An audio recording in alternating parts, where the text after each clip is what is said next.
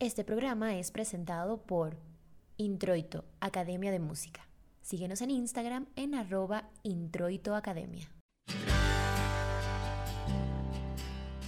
Hola, bienvenidos a Como tú y como yo. Mi nombre es Rafaela Acosta y este es un espacio en el que vamos a conversar de temas que involucran a personas como tú y como yo. Porque todos tenemos una historia que contar y queremos ser escuchados. El tiempo es uno de los recursos más preciados por el ser humano. Por algo hay un refrán que dice, el tiempo perdido hasta los santos lo lloran, porque es algo que no puedes recuperar ni dar marcha atrás. Muchas son las personas que a diario se quejan de que no les alcanza el tiempo para hacer todas las actividades que necesitan o tienen pendientes. Y esto puede llegar a desmotivar a la persona, estresarla y abrumarla. Hoy conversaremos con Daniel Orjuela, mentor de liderazgo senior coach, CEO de la empresa Maoa, firma de consultoría en aprendizaje organizacional con más de 13 años de experiencia, sobre cómo organizarnos y combatir a los ladrones del tiempo para poder optimizar este recurso y ser efectivos en nuestras tareas o labores. Daniel, bienvenido a Como tú y como yo. Hola Rafaela, ¿cómo estás? ¿Cómo te acaba de ir? Gracias por esta invitación, por este espacio. Y bueno, ¿no? Venimos a conversar un ratico y a dejar un contenido de valor que pues, les pueda servir, les pueda ayudar a todas aquellas personas que están escuchando esto. Así es, contentos de tenerte el día de hoy con nosotros en Como tú y como yo. Daniel, es muy común escuchar a una persona decir, no tengo tiempo, no me alcanza el tiempo para todo lo que tengo que hacer. ¿A qué se debe esto? Lo primero que tenemos que, frente al tema del tiempo, que tenemos que tener en cuenta es que el tiempo o la falta de tiempo es un juicio, es una opinión. Y ya me, ya me voy a explicar un poquito de qué se trata esto, Rafael. Okay. El tiempo eh, realmente como tal es tremendamente equitativo para absolutamente todos. Todos tenemos los mismos 1440 minutos, todos tenemos los 365 días del año, todos tenemos las 24 horas, los 60 minutos y los 60 segundos. Todos tenemos exactamente lo mismo. ¿Qué es lo que termina pasando con eso? Lo que termina pasando con eso es que el tiempo se nos ha convertido en la mejor excusa para no hacer lo que tenemos que hacer para la mejor excusa para evitar, posponer, postergar lo que las actividades o los resultados que tenemos que dar.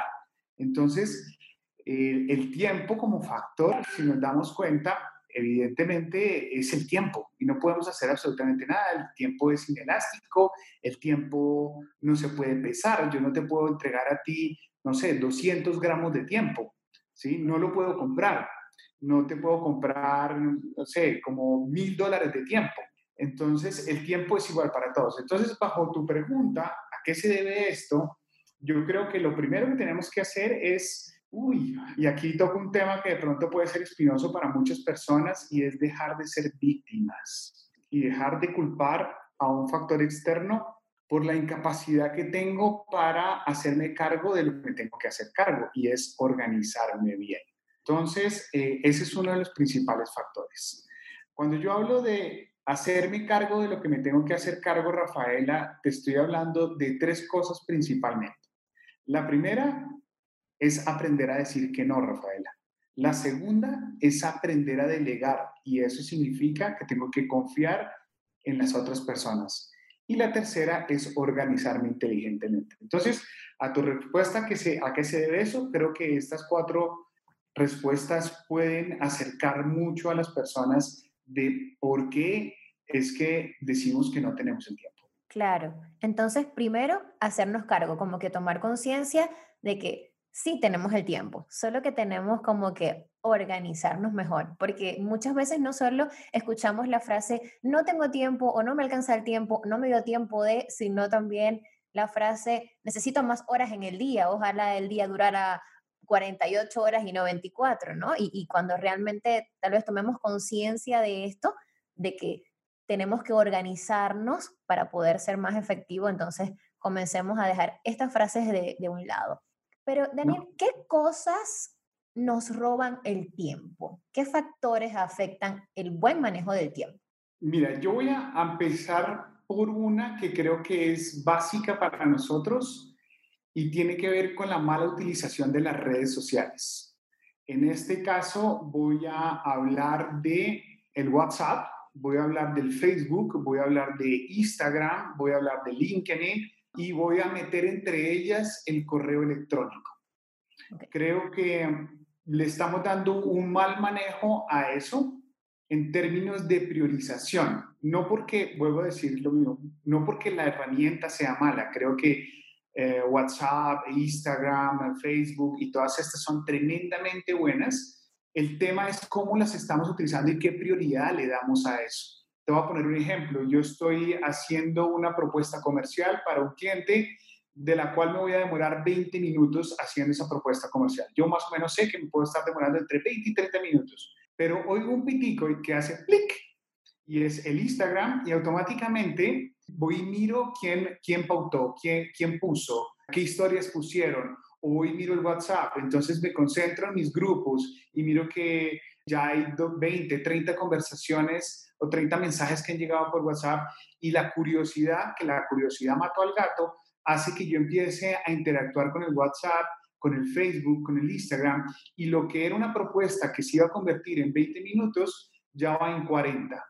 Entonces yo creo que uno de los grandes factores que nos roba tiempo es la priorización que le damos cada uno de nosotros a las redes sociales.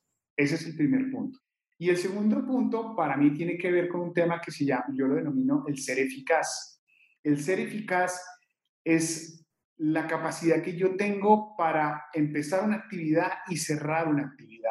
La mayoría de nosotros nos volvemos multitasking, entonces tenemos demasiadas actividades abiertas. ¿Qué nos roba tiempo? Pues nos roba tiempo el no cerrarlas nos roba tiempo porque la mayoría de las personas no le echamos la culpa o la responsabilidad a otro. Es que mi hija me llamó, es que mi hijo me necesita para hacer la tarea, es que me necesitan en algún otro lado, es que me llamaron por teléfono y dejamos esas tareas abiertas. Cuando menos pensamos, nos sentamos en el computador y nos acabamos de dar cuenta que tenemos entre 5 y 10 tareas abiertas, no las hemos cerrado ninguna. Entonces, cuando yo hablo del ser eficaz, es realmente obligarse en un parámetro de tiempo a cerrar la tarea. Que, y cuando hablo de obligarme, Rafaela, estoy refiriéndome a que en serio no voy a contestar esa llamada. En serio no voy a, a poder decirle a mis hijos, déjame, yo termino esta actividad que es en 20 minutos y te pongo atención. Entonces, si tú me preguntas, Rafaela, en términos de qué nos roba tiempo, yo voy a ser tremendamente protagonista y jugador de esto y vuelvo y digo, somos nosotros. Nosotros somos el factor más grande de nuestro robatiempo porque no sabemos priorizar. Entonces, yo no le puedo generar responsabilidad ni a mis compañeros de trabajo, ni a mi jefe, ni a mi esposa, ni a mis hijos. Soy yo quien tiene una tremenda incapacidad para poner límites en la vida. Debemos entonces priorizar las actividades que tenemos para que nos pueda rendir ese tiempo, porque también hemos visto, como acabas de mencionar, personas no solo que dejan una actividad y empiezan otra, sino que hacen muchas cosas al mismo tiempo. Entonces, esto también podría afectar ese manejo del tiempo. Claro, desde luego. Es que si te das cuenta, el cerebro humano está diseñado para hacer una sola tarea con resultados excelentes. Voy a a repetir esta frase porque es tremendamente importante para tus, para tus oyentes. El cerebro está diseñado para hacer una sola actividad con resultados tremendamente excelentes. ¿Qué quiere decir eso? Que yo no puedo escribir y hablar al mismo tiempo. El cerebro no me da para eso. Entonces, ¿qué es lo que sí puedo hacer o qué es lo que termino haciendo? Es haciendo varias tareas. Pero para hacer varias tareas tengo que soltar una como los micos en los árboles, claro. pasan de un árbol a otro cogiendo un junco. Yo no puedo pasar de un árbol al otro, Rafaela, con dos juncos cogidos, uno con la derecha y uno con la izquierda. tengo que necesariamente soltar algún junco. Entonces, lo que termina, lo que nosotros llamamos el multitasking o las personas multitask, que hoy en día ya sale una nueva palabra que no sé si tú la sepas, pero ahora somos pluritask. Ya, ya pasamos a un segundo nivel, creo que ya subimos el nivel, porque antes era multitask, ahora somos pluritask. Esto debido a, muchos factores, no sé cómo lo manejan ustedes en Venezuela y en Ecuador frente al tema de la cuarentena, pero la el exceso de actividades frente a lo que hemos venido, lo que antes veníamos haciendo, que solamente era lo laboral, bueno, ahora tenemos lo laboral más algunas que otras tareas en el hogar. Entonces, eso ha hecho que nos convertamos en pluritask. La mayor cantidad de tareas en el menor tiempo posible. Eso genera agobio, angustia, eh, frustración, rabia en muchas personas. Y, tiene que ver con eso, tiene que ver con que volvemos al, tema de la eficacia. No cerramos círculos. Y hay, y, es, y hay algo más triste todavía, Rafaela, y es, yo no sé si has conocido o tú o cualquier otra persona se acuesta a dormir cansada y se levanta más cansada de lo que se acostó. Sí, claro que sí. Ya, y tiene que ver con eso, Rafaela, porque se acuestan debiéndole a la vida. Y el cerebro simplemente sigue lo que tiene que hacer. El cerebro necesita cerrar ciclos, necesita cerrar tareas. De lo contrario, el cerebro va a seguir trabajando toda la noche porque él necesita encontrar una emoción que se llama la satisfacción. Qué importante es esto entonces, porque no, no solo te afecta en las actividades, sino que te afecta en general, porque si no descansas adecuadamente, igual al día siguiente no vas a poder ser productivo. Entonces, si dejas actividades abiertas, tu cerebro sigue como que con ese pendiente, igual es como que no hiciste nada. Tal cual, tal cual. Y quiero contarte algo que probablemente les pasa a muchas personas y, es, y tiene que ver con la incapacidad de decir no, de poner límites. Resulta, fácil sucede que tengo un jefe al cual siempre le contesto que sí a todo lo que él me pide. Entonces, acostumbré a mi jefe a que tengo el no dañado. Y al no tener el no dañado, pues él simplemente me va a pedir una tarea A y dentro de media hora me pide una tarea B y a los dos días me pide una tarea C, ¿cierto? Y él siempre me va a reclamar por la tarea C, ¿cómo vamos con la tarea C? Pero él nunca se le ha olvidado la tarea A. Por lo tanto, dentro de tres semanas o un mes me va a decir, ¿qué hubo? ¿Qué pasó con la tarea A que le encargué hace 15 días? Claro. Eso es aún más complicado. Y dijiste una palabra clave, tener el no dañado. Esto supongo se refiere a las personas, como acabas de mencionar, que no saben decir que no, porque tal vez sienten que, que es algo malo. Sí, detrás del no, yo he podido identificar básicamente que, que hay una emoción que hay detrás. Y la emoción que hay detrás de mi incapacidad de poner límites se llama el miedo. Y a partir de esa emoción se desprenden como dos juicios que la van acompañando o la sujetan. Y uno de ellos es el miedo al rechazo. Miedo a que no me quieran, miedo a que no me tengan en cuenta, miedo a que crean que no soy indispensable, miedo a que crean que soy una persona negativa, ¿sí? Por un lado. Y por el otro lado, la otra arista que lo tiene pegado tiene que ver con un miedo al fracaso.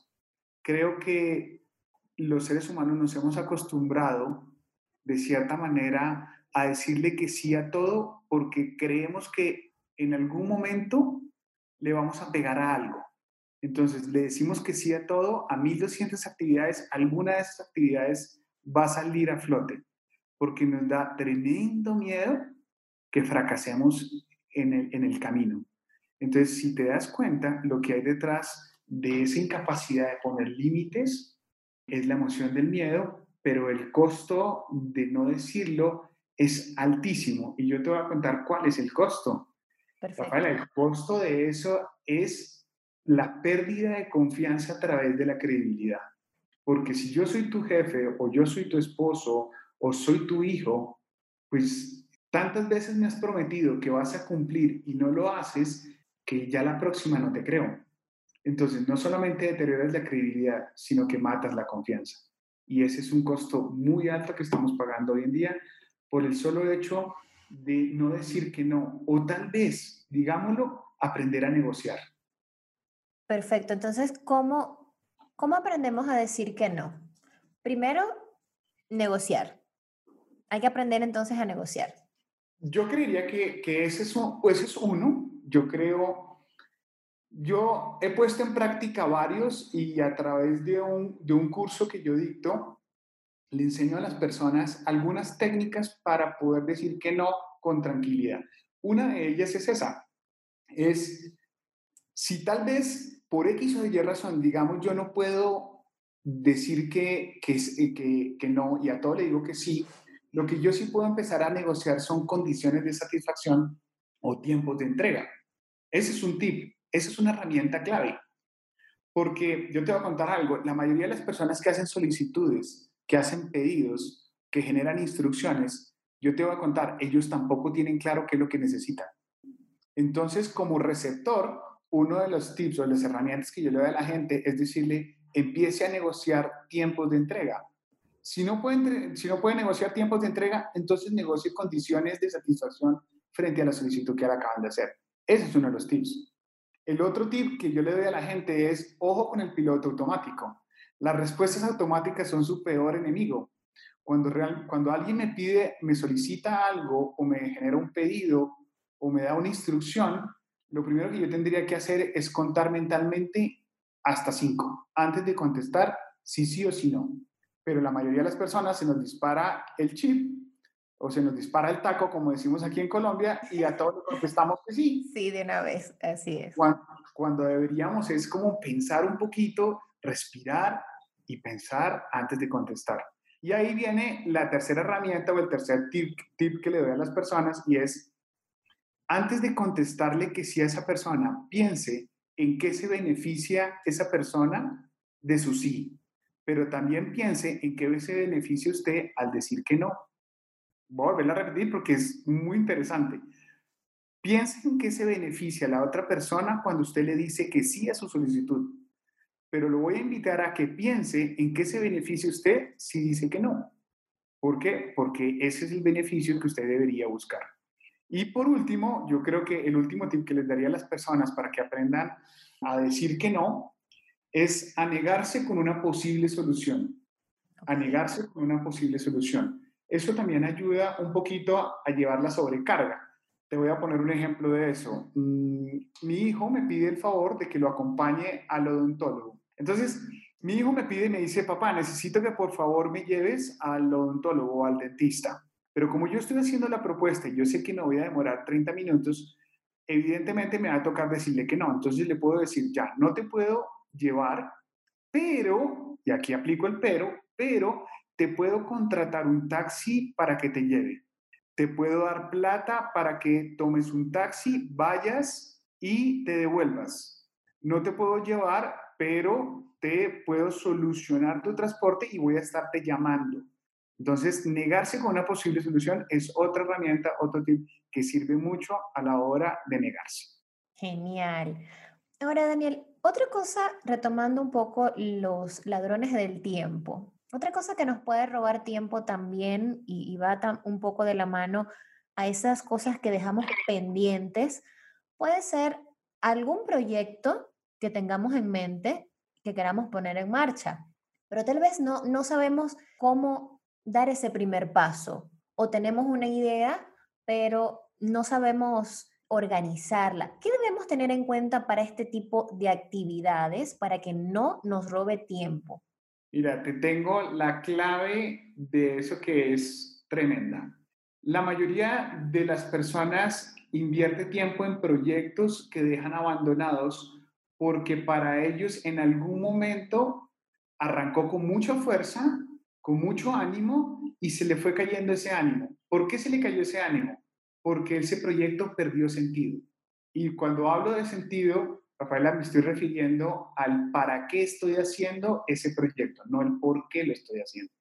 Entonces, cuando yo cambio la pregunta del por qué estoy haciendo el proyecto al para qué estoy haciendo este proyecto, empieza a cobrar mucho mayor sentido para mí, relevancia para mí, por lo tanto ya no lo voy a dejar descuidado, porque ya sé cuál es el propósito último de hacer ese proyecto. Lo que termina pasando con muchas de las personas es que tienen demasiados porqués y muy poquitos paras. Así es.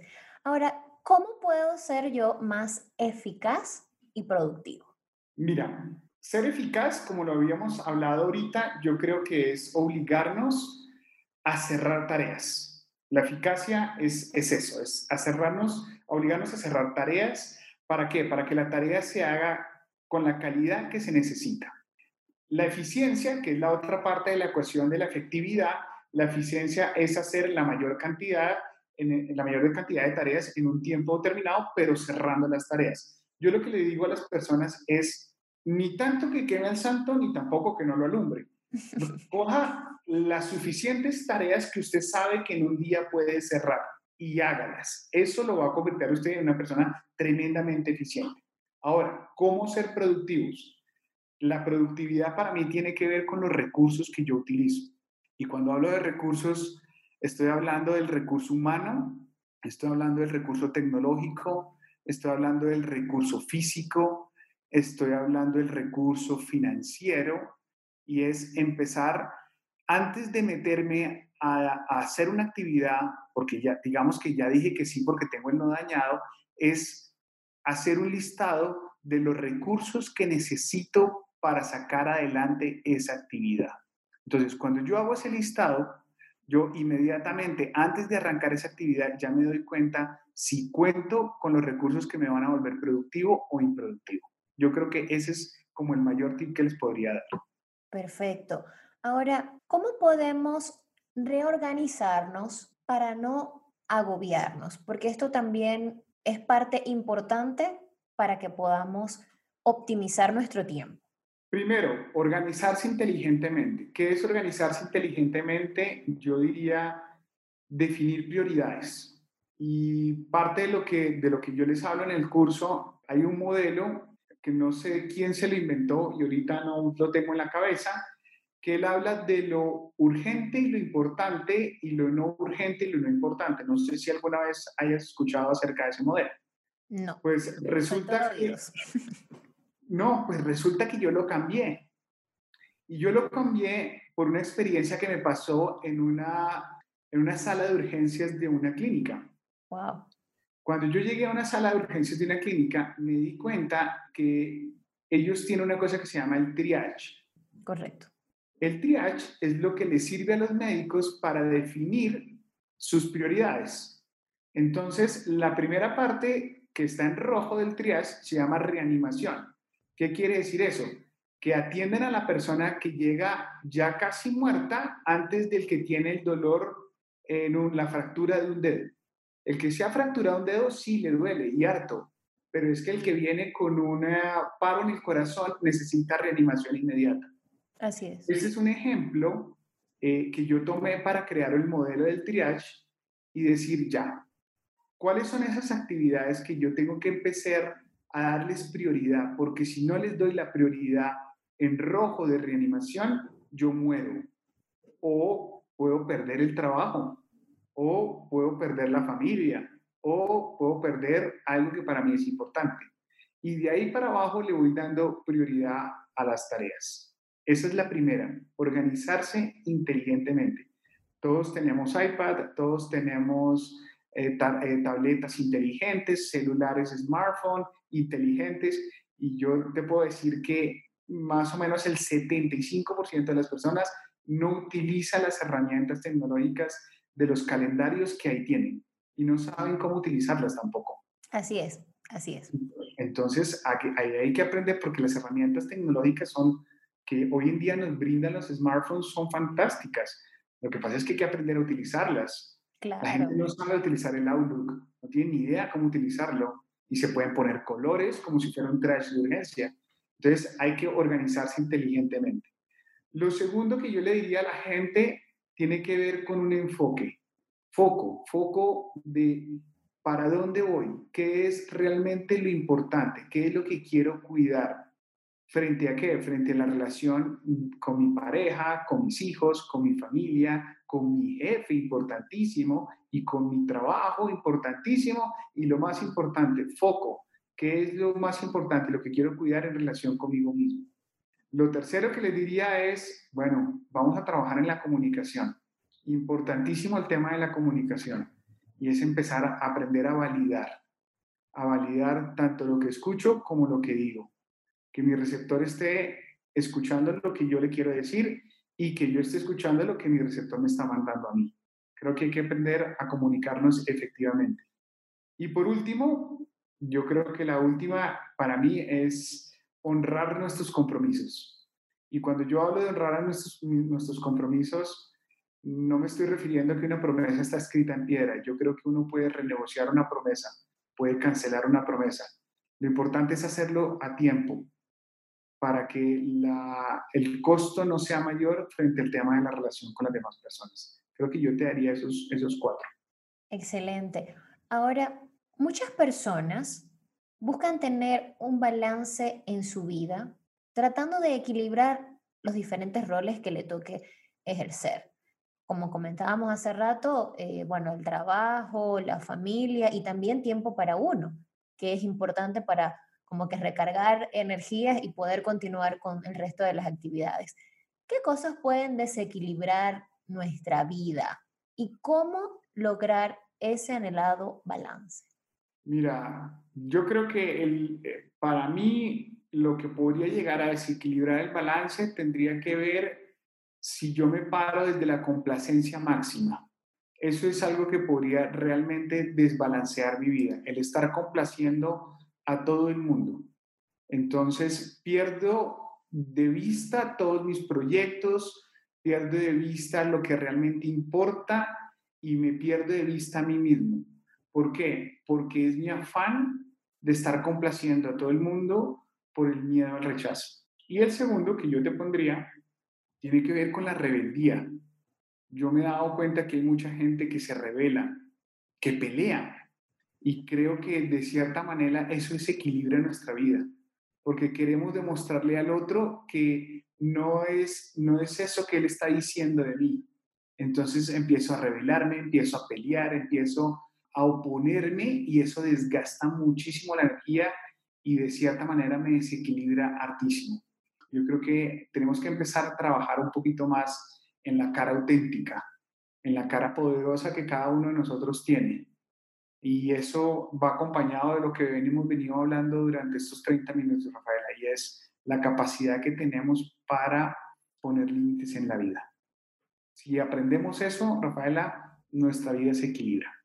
Perfecto. Bueno, esperamos que estas herramientas les sean útiles y que todos podamos optimizar nuestro tiempo para ser más productivos y vivir menos cansados. Fuera de lugar.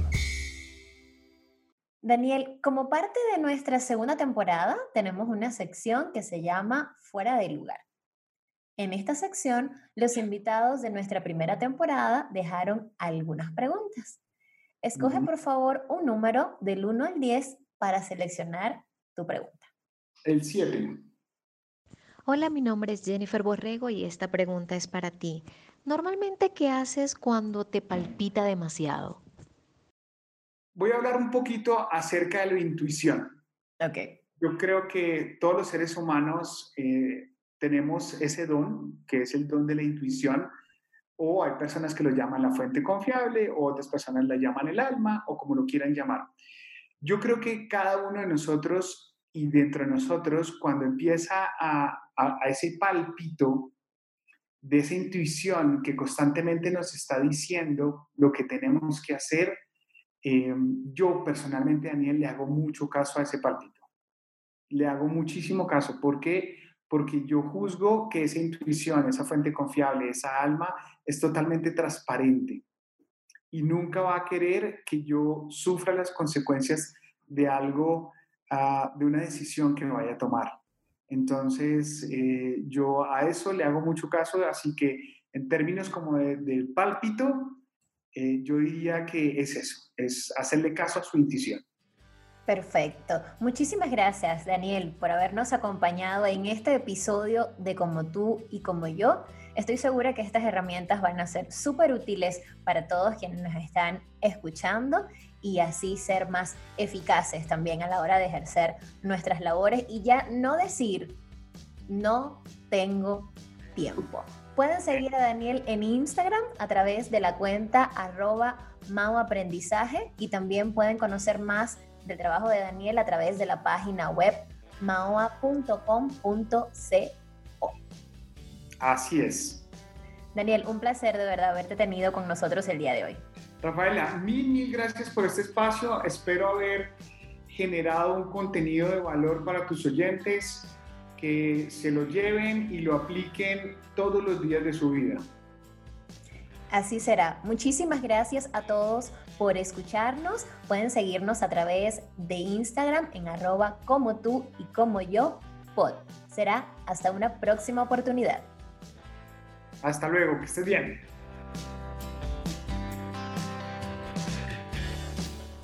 una producción de inspiración, producciones, eventos y publicaciones.